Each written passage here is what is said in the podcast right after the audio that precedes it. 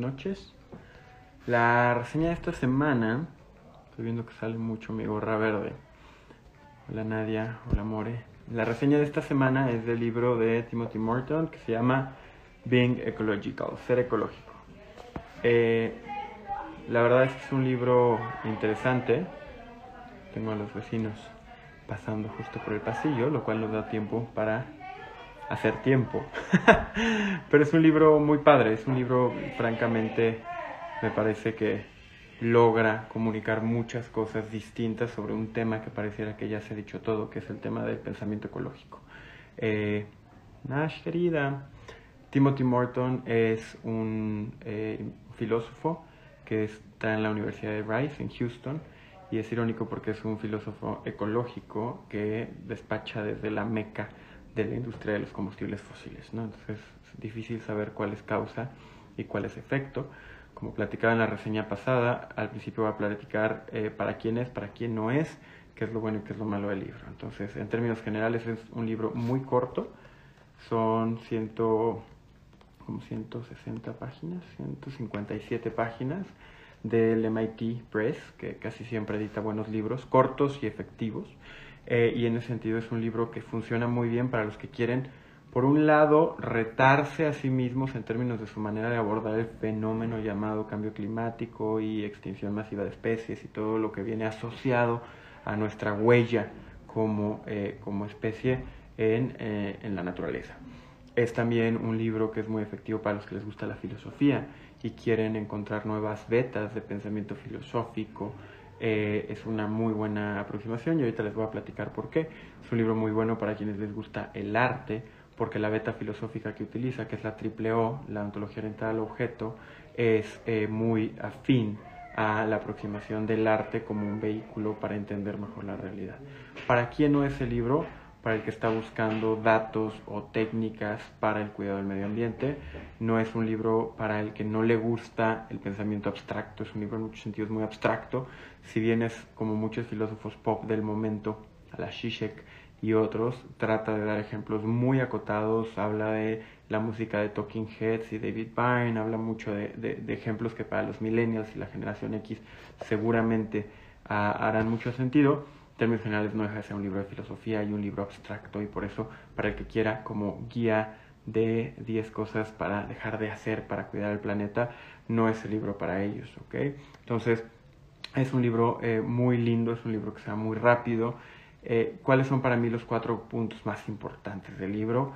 El primero es pensar en escalas. Lo que te dice es que la primera forma de salirnos del reto que implica tratar de entender nuestra relación con el cuidado del medio ambiente es entender que el mismo fenómeno, el mismo objeto, en términos de la escuela filosófica que utiliza, puede ser bueno y malo a la vez, o puede ser trascendente y intrascendente a la vez. Todo tiene que ver con un tema de escalas. Por ejemplo, si yo prendo el coche y quemo combustibles fósiles. Huerca querida, Di querida, Faye, ¿cómo están?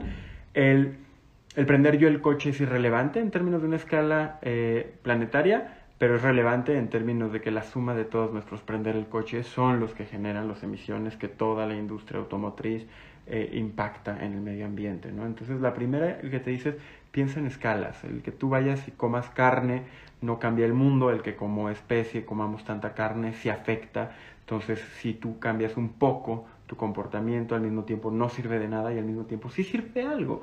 Y es maravilloso, la verdad es que es un, es un autor muy liberador, es muy noble.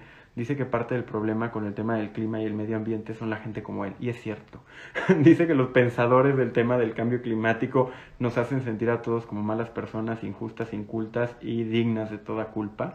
Y en ese sentido, eh, pues tienen que empezar a transformarse. Él mismo se hace burla y se ve a sí mismo como, a la hora que le pidieron los del MIT Media Press escribir este libro, se hace burla y dice que se siente como Mero Simpson en un capítulo tratando de explicar algo de lo cual no tiene ningún entendimiento, con todo y que como filósofo es su tema de estudio. Entonces, esa es la primera idea central del libro, que está muy buena, que es pensemos en términos de escala. La segunda es el tema de eh, el arte, ¿no? Habla del arte y te dice que el arte es la forma práctica que tenemos de entender este fenómeno.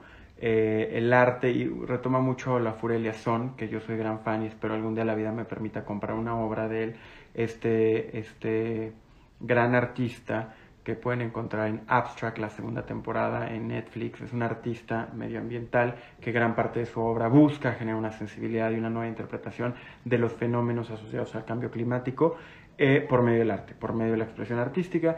Dedica en su segundo, su tercer capítulo de, de cuatro, dedica un tiempo a hablar de una obra en la cual Olafur, cuando se estaban dando las pláticas para el cambio climático en París, trajo un pedazo de iceberg desde el Polo Norte, lo acomodó, lo partió en pedazos y lo acomodó en 12, eh, eh, ahora sí que en 12 piezas en forma de reloj.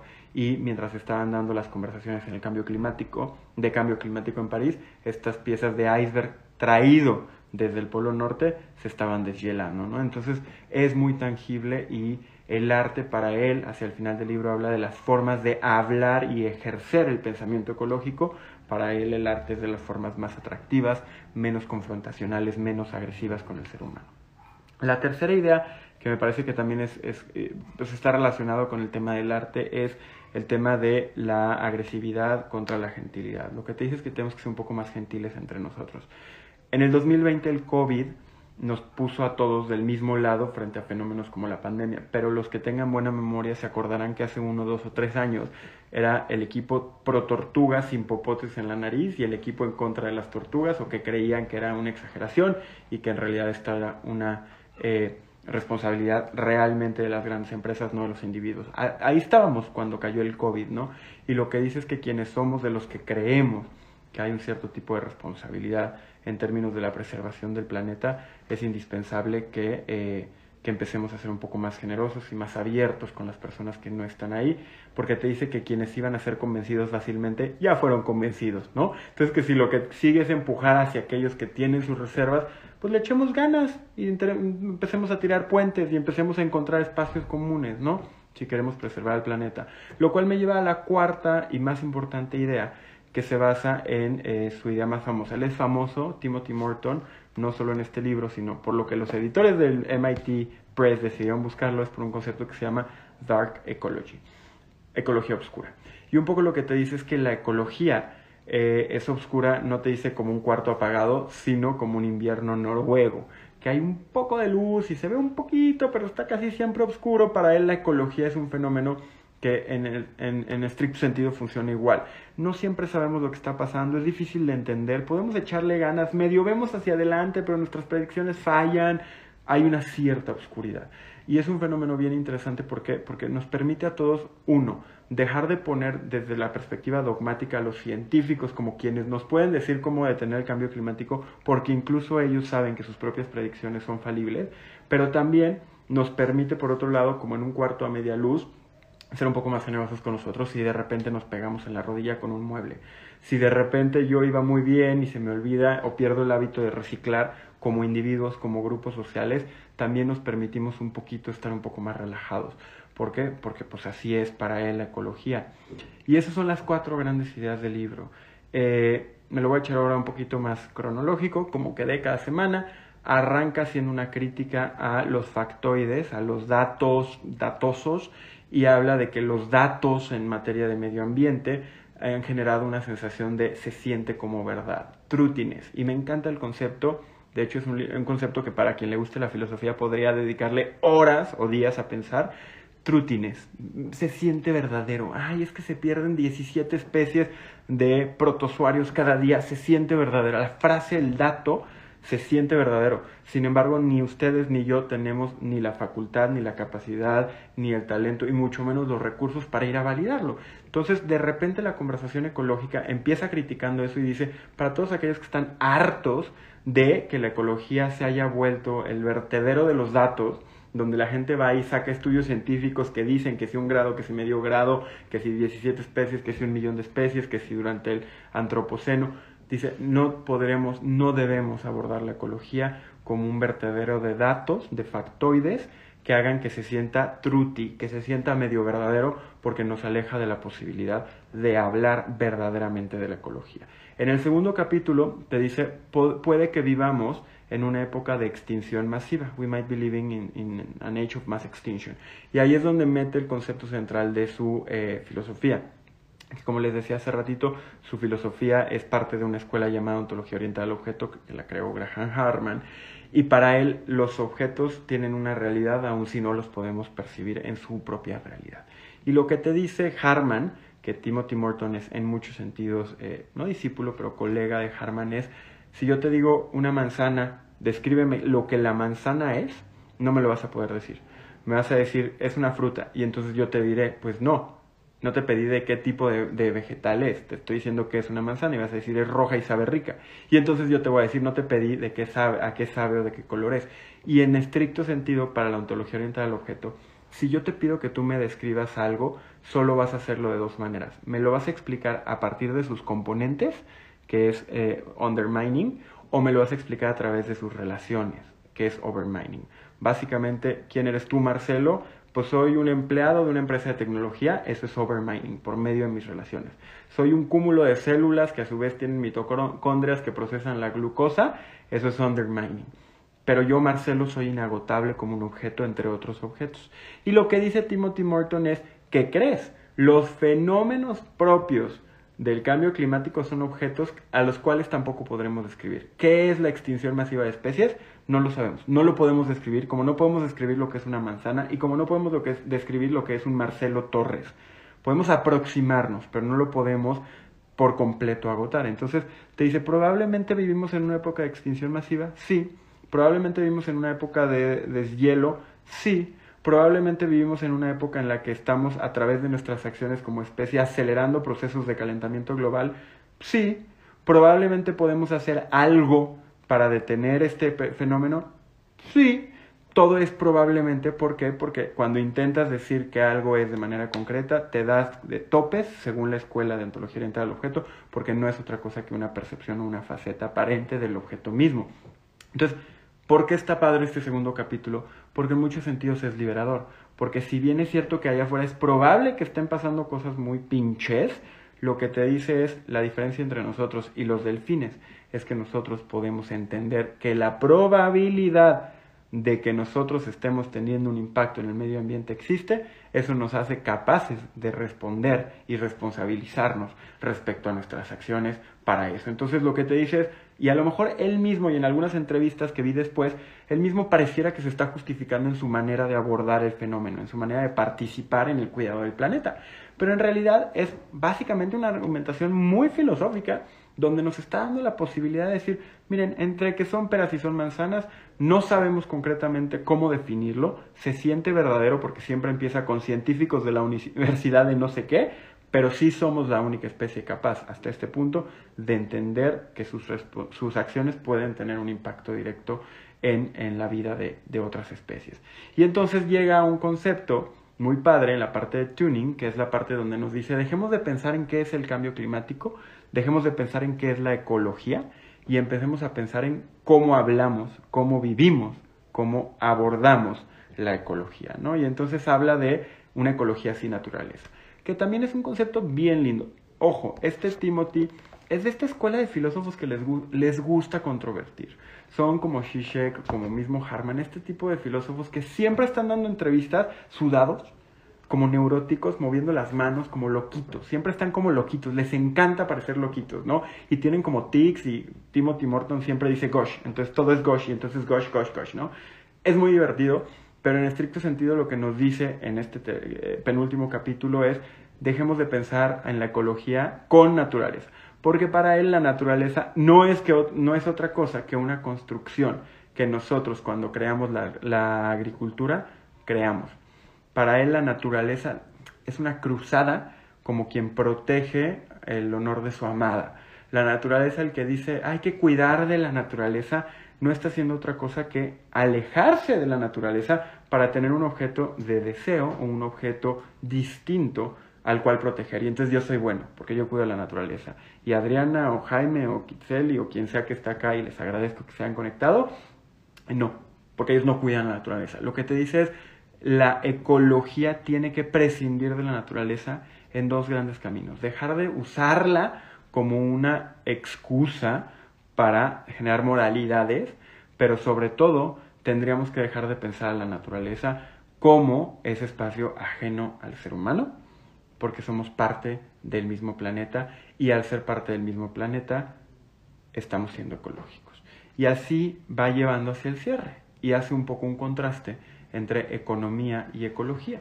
Las dos grandes formas de entender la realidad desde la perspectiva social son la economía, o por lo menos lo que los griegos nos legan, no que no haya otras, de hecho tribus originarias y otro tipo de sabidurías milenarias tienen distintas formas de abordarlo, pero nuestra visión occidental son primordialmente, eh, nuestros legados son muy griegos y eco es casa. Ah, no lo sabían, ahora ya lo saben. Economía es la administración de la casa. Aristóteles y otros pensadores hablan de economía como la administración de los bienes, de los recursos, de las opciones que tenemos en nuestra casa. Eh, eso es la economía. Ecología es la lógica sobre la cual opera nuestra casa. Qué maravilloso. Sí, mira, los que se quedaron hasta esta hora, los que escuchen el podcast durante la semana, ya nos llevamos algo bonito, ¿no? Ecología no es la ciencia de hacer sentir mal al que pide popotes.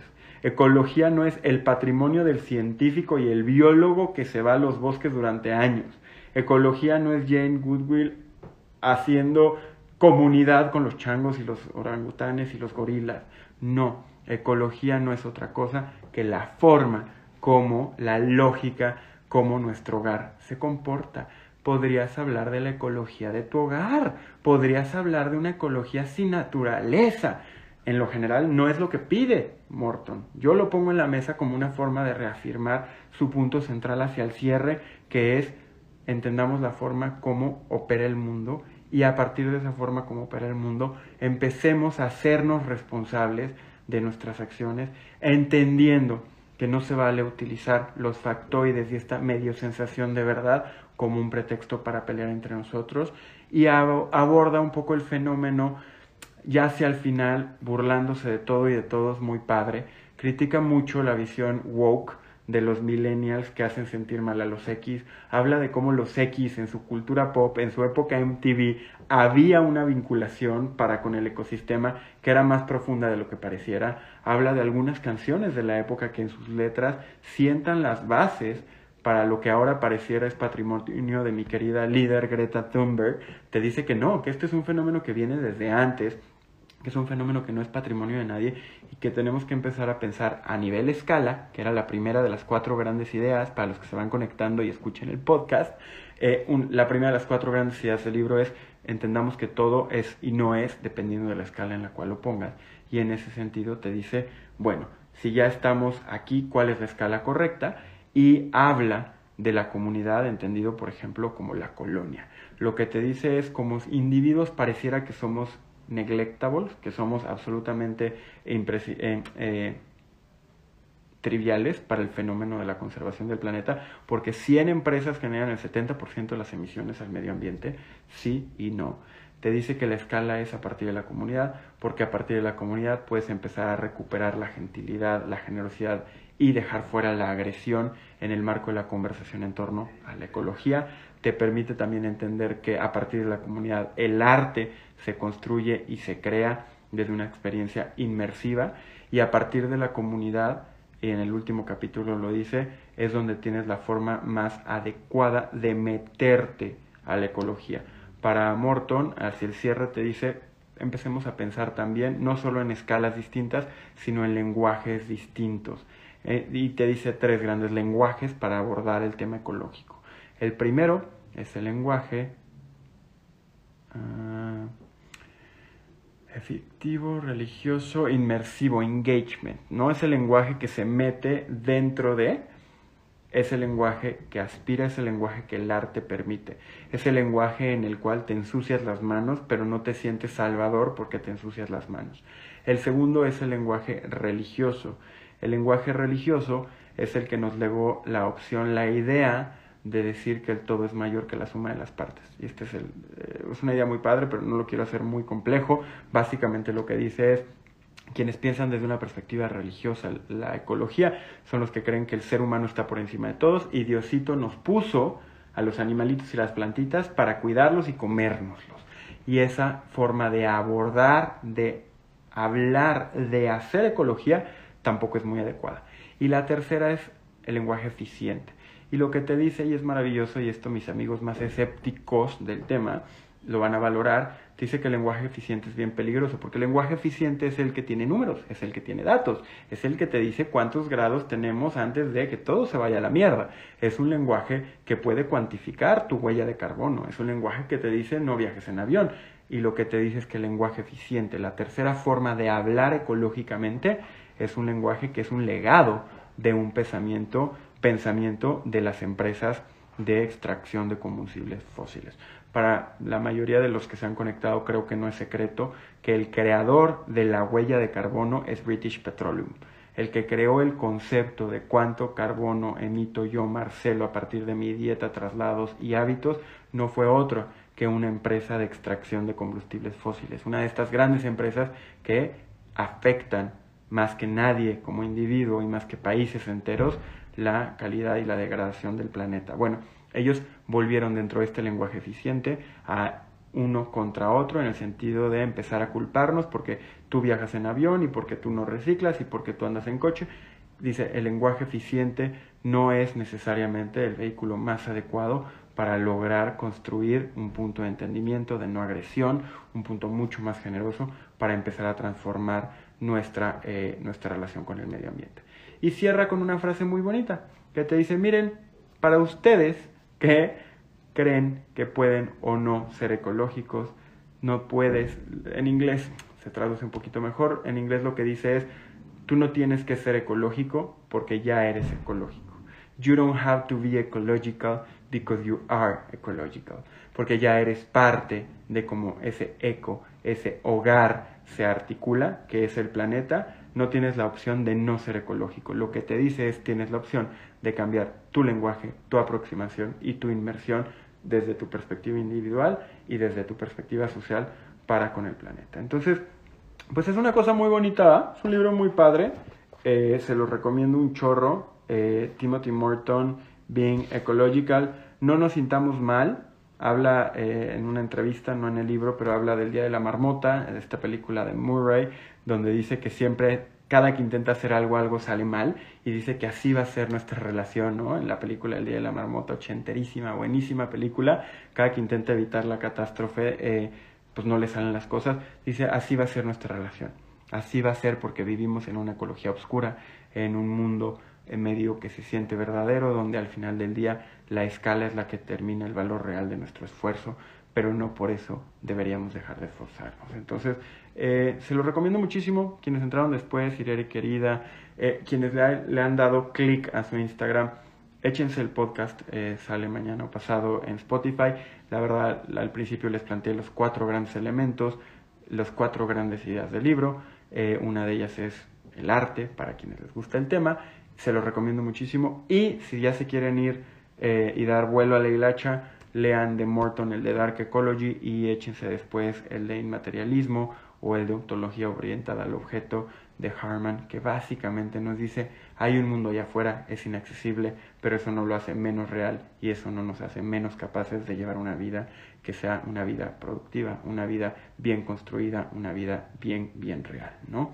Espero que pasen un gran domingo, Espero que pasen una gran semana. Rivitas, querido, gracias a todos los que se han conectado. Creo que no se me va ninguna idea central. Hay unas palabras muy padres en el libro, acuña muchos conceptos que son muy útiles. No me voy a clavar ahí. Eh, literal, eché todas mis notitas. Eh, vean cuando tengan tiempo, lean, denle una oportunidad a este, a este filósofo eh, neurótico, como todos los buenos filósofos de hoy en día. gracias a ustedes, huerca querida. Kit, de mi corazón, ¿qué opinión me merece lo que Greta ha generado? Uf, yo la verdad es que en esta casa está todo lo que se ha publicado y por publicar casi de Greta Thunberg. Me encanta su esfuerzo, me parece que es la voz de una generación, una generación valiente, una generación con coraje, una, una generación enojada, una generación que por muchas razones puede decir que mi generación y un poco la que vino antes no hicimos nuestra parte de cuidar mejor el planeta eh, yo creo que hizo muy bien en el sentido de que permitió que los que se podían convencer se convencieran, es decir, sí, encrispó, es decir, quien estaba dispuesto a pensar que todo esto eran los liberales progresistas con redes de pederastía, de, los demócratas, nunca iban a creer en el tema del cambio climático. Pero yo sí creo que el esfuerzo de Greta Thunberg de los últimos meses ha hecho que personas que no creían que este era un tema central lo empezaran a creer. Hizo con todo el tema Extinction Rebellion y otras organizaciones, hicieron que se hablara mucho antes de la pandemia. Nos quedamos ahí, como con el tema de género, nos quedamos medio atorados cuando llegó la pandemia. Yo creo que Greta hizo muy bien, yo creo que sacrificó mucho de su propio eh, bienestar, ¿no? Con, con, el Asperger que tiene. Eh, yo me, parece una mujer muy valiente, me parece una líder de las que el mundo requiere, me parece una líder de la que las nuevas generaciones requieren, me parece que sus libros están bien construidos, me parece que es una gran comunicadora y me parece que si algo se le puede criticar es que, eh, pues como dicen muchos, ella tendría que estar en la escuela y como sociedad nunca debimos de haber hecho que una chavita como ella tuviera que viajar por el mundo jalándonos las orejas a generaciones más grandes, a empresas y a líderes mundiales. Esa es mi opinión, eh, mi Greta Dorada, ojalá y pronto pueda volver a la escuela, pero si no, pues que siga dando lata, que se le siga parando enfrente a personas dos, tres, cuatro veces más grandes que ella y les diga, chamaquitos, estamos hasta la madre, la casa está en fuego.